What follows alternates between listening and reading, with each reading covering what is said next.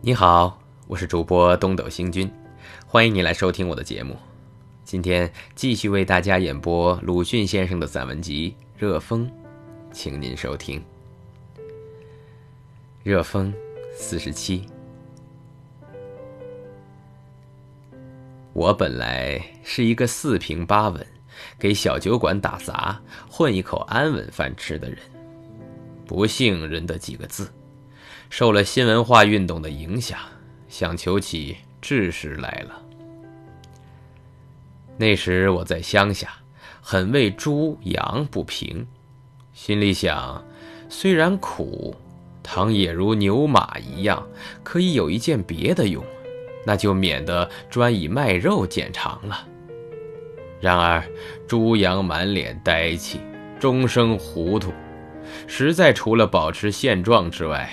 没有别的法，所以诚然治时是要紧的。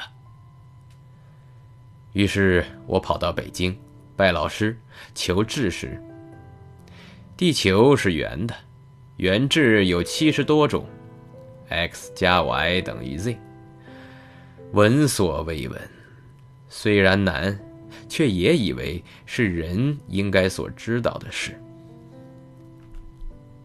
有一天看见一种日报，却又将我的确信打破了。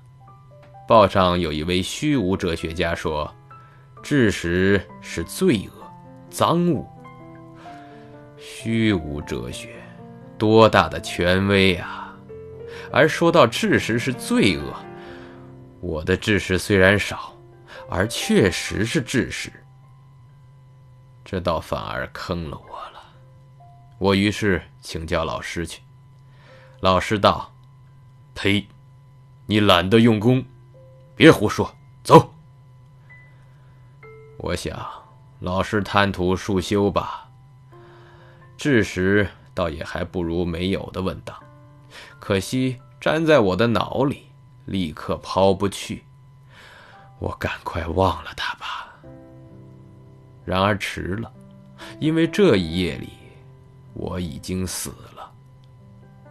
半夜，我躺在公寓的床上，忽而走进两个东西来，一个活无常，一个死有份。但我却并不诧异，因为他们正如城隍庙里塑着的一般。